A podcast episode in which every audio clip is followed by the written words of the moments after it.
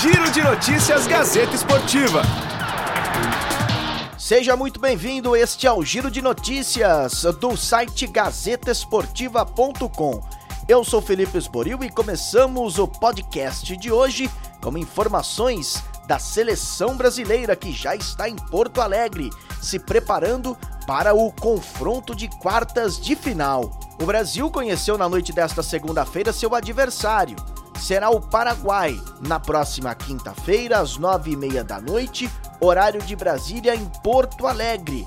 Felipe Coutinho, meio-campo da seleção brasileira, acredita que o time está preparado para o confronto. Sim, acho que está todo mundo preparado, né? A gente treina bastante, a gente o professor é um, o professor Titi ele, é, ele frisa bem né, nesses detalhes assim é, da batida, do escanteio, que, que às vezes é, a gente tem que estar concentrado porque gera gols, é, tanto a favor e tanto contra quando estiver defendendo, para a gente estar sempre é, concentrado. E isso que eu venho tentando fazer nos treinamentos. É, no último jogo saíram algumas boas batidas ali, é, no segundo jogo não tão quanto, quanto eu queria, mas é, sempre procurando é, melhorar nessas batidas que, que, como falei, o professor ele cobra e, e, realmente gera, gera gol. Tite não poderá ter Casimiro, que está suspenso, recebeu o segundo cartão amarelo na goleada sobre o Peru por 5 a 0. Com isso, Fernandinho poderá substituí-lo. O Fernandinho é um grande jogador, um líder no, no nosso grupo. É, o futebol é o coletivo. No final, é, é, se não deu certo é porque o coletivo não funcionou. E o Fernandinho acho que já provou é, bastante coisa aí. É, é, fez uma grande temporada esse ano, foi campeão.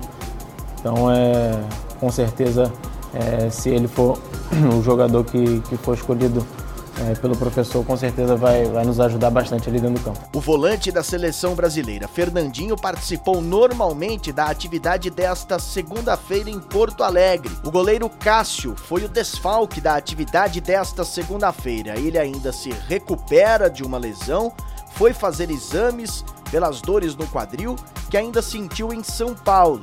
E uma das preocupações de Tite é a condição do gramado da Arena, onde irá acontecer o jogo desta quinta-feira.